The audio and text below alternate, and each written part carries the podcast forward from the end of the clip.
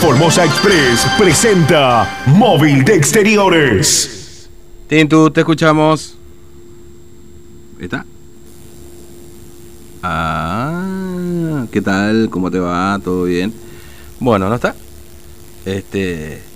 Eh, bueno, parece que se cortó la comunicación. ¿Está Tintu? Ah, no- ah, ahora sí, ahora sí te estamos escuchando. Bueno, Fernando, te cuento que seguimos acá en el lote 111 porque, bueno, bajó la gente del Ministerio de la Comunidad y también están los eh, están los concejales eh, Caballero, eh, Dani Caballero y el concejal Fabián Cas- eh, Fabián eh, Olivera, perdón. ¿Qué problema con los Y- Fabián, eh? Eh, me tengo un problema con la falla. No, no, Bueno.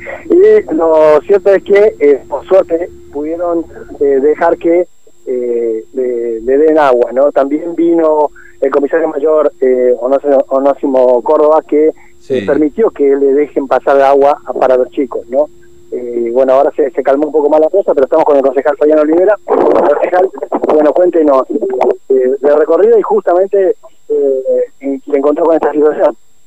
Sí, estábamos en el asentamiento San Juan, también armando un petitorio con vecinos eh, están viviendo en un asentamiento, crecieron muchísimo otra vez los asentamientos de forma precaria, chapa de cartón, lona y nos avisaron que quería que podíamos dar una vuelta por 111, en el 111 por porque, bueno, había un reclamo de vecinos eh, acá donde hay cientos y cientos de módulos abandonados.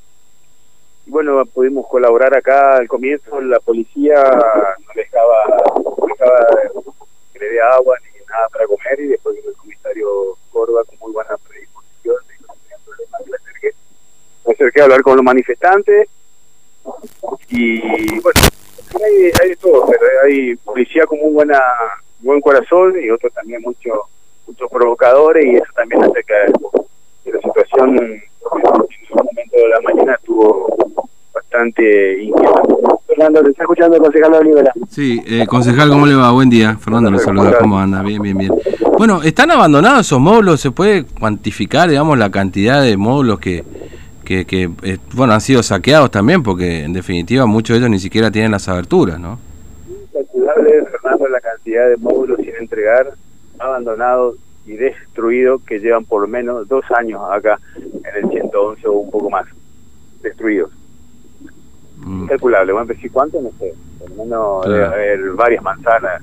Cada manzana tiene 40 módulos, nuevamente, eh, no, y podemos hablar de por lo menos 300 mil.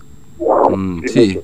Eh, pero a simple vista por lo menos se ven terminados, si por lo menos la, la, la parte edilicia está terminada, ¿no? Es decir, este, Lo- bueno, lo, lo difícil también de esto, Fernando, es que obviamente que estas, estos pueblos hacen cooperativas, mm, no hay cartel de obra, responsable, pero bueno, todo lo bueno siempre es para el gobernador y este tipo de cosas malas también es responsabilidad, porque creo de que él prometió en su campaña 2013 de habitación cero, mm, recuerdo bien que fue un mensaje muy fuerte donde la gente le creyó y seguimos viendo módulos abandonados, viviendas totalmente destruidas, Sí. en el año 2013, 2014. Y Obviamente la situación no ayuda, Fernando, porque bueno, la falta de trabajo, los alquileres muy caros hizo Mm. que la gente vuelva a los asentamientos, que ya en su momento, ya el- cuando estuvo el intendente de Vido, hizo, hizo un trabajo importante de reubicación. Y volvemos otra vez a ver en el en San Juan, San Antonio, eh, Villa Hermosa, Santa Rosa, Santa Mm. Normal, empezamos otra vez ver que la gente se empieza a instalar en zonas inundables y en vez de empezar a entregar los módulos de a poco, vemos que es al revés, ¿no? Los módulos Claro. se a pedazos y la gente empieza a volver a vivir en estas situaciones muy el quebrachito, el quebranto, como hemos mm. Este, ahora, eh, eh, es decir, los asentamientos han, se han incrementado, la gente que se va a esos asentamientos, podríamos decirlo, este, villas, digamos, ¿no? Pequeñas villas que se van armando. villas precarias, con obviamente problemas de infraestructura, porque ¿cuál es el problema, Fernando? Sí, Si la policía deja instalarse 5, 10, 20 casas, cuando son 100 ya empiezan a pedir agua, empiezan a pedir luz, empiezan a pedir Claro. aquí son, se han transformado hoy eh, asentamientos que son barrios, como el Palomar, por ejemplo. El Palomar es un asentamiento transformado en barrio, mm, ¿no es ¿cierto? Eh, Pachini es un barrio, un asentamiento transformado en barrios y así hay otros barrios que con el tiempo son asentamientos villas que o que quebrachito no el quebrachito también no son barrios hechos por ordenanzas son asentamientos que con el tiempo fue creciendo la cantidad de gente que vive ahí y te le piden agua, le piden luz, le piden cloaca, le piden camino, entonces son se transforman en barrios. Claro, sí, sí. Eh, bueno, en, una época, justamente usted mencionaba debido, los módulos estaban al cargo de la municipalidad, ¿no? Es decir, después, bueno, que llegó Joffre, la provincia dijo, esto es mío y me lo quedo, digamos, ¿no? Sí. Y ahí es como que empezó, empezó a... y ahí empezó la mala política, Fernando. Mm. La mala política, cuando vos querés hacer política con un tema tan sensible como el módulo, cuando vos decís, bueno, esto lo, entrego yo, eh, todos los políticos o gran parte de los políticos del, oficialismo venía a sacarse fotos entregando los módulos, había que hablar con algún concejal o diputado para que te entregue el módulo. Entonces la mala política hizo que hoy colapse eso, no sabemos el padrón de, de beneficiados, tampoco el IPB tampoco lo sabemos, Fernando, mm. porque hoy preguntarle a Ubeli cuántas viviendas hay destruidas o cuán, quiénes son las empresas responsables o cuánto hay inscrito en el IPB para vivienda, no saben.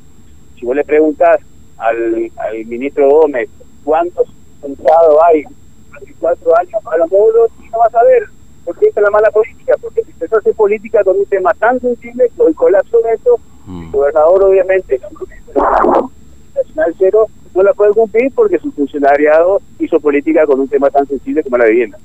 Eh, Olivera, gracias, muy amable, que tenga buen día, un abrazo. Una última pregunta. Usted habló con los eh, manifestantes, ¿qué le sugirió? No, que vuelvan a la casa.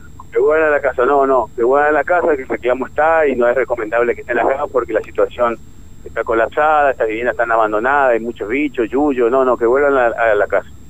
Muchas gracias. Ahí estaba el concejal Fabián Olivera que eh, se habló justamente con los manifestantes, Fernando, y también obviamente con la, la gente de la policía, ¿no? ¿verdad? Y que les acercó algo de agua para, para los chicos. Hace mucho calor, Fernando, nosotros estamos acá en medio de, la calle, hace mucho calor.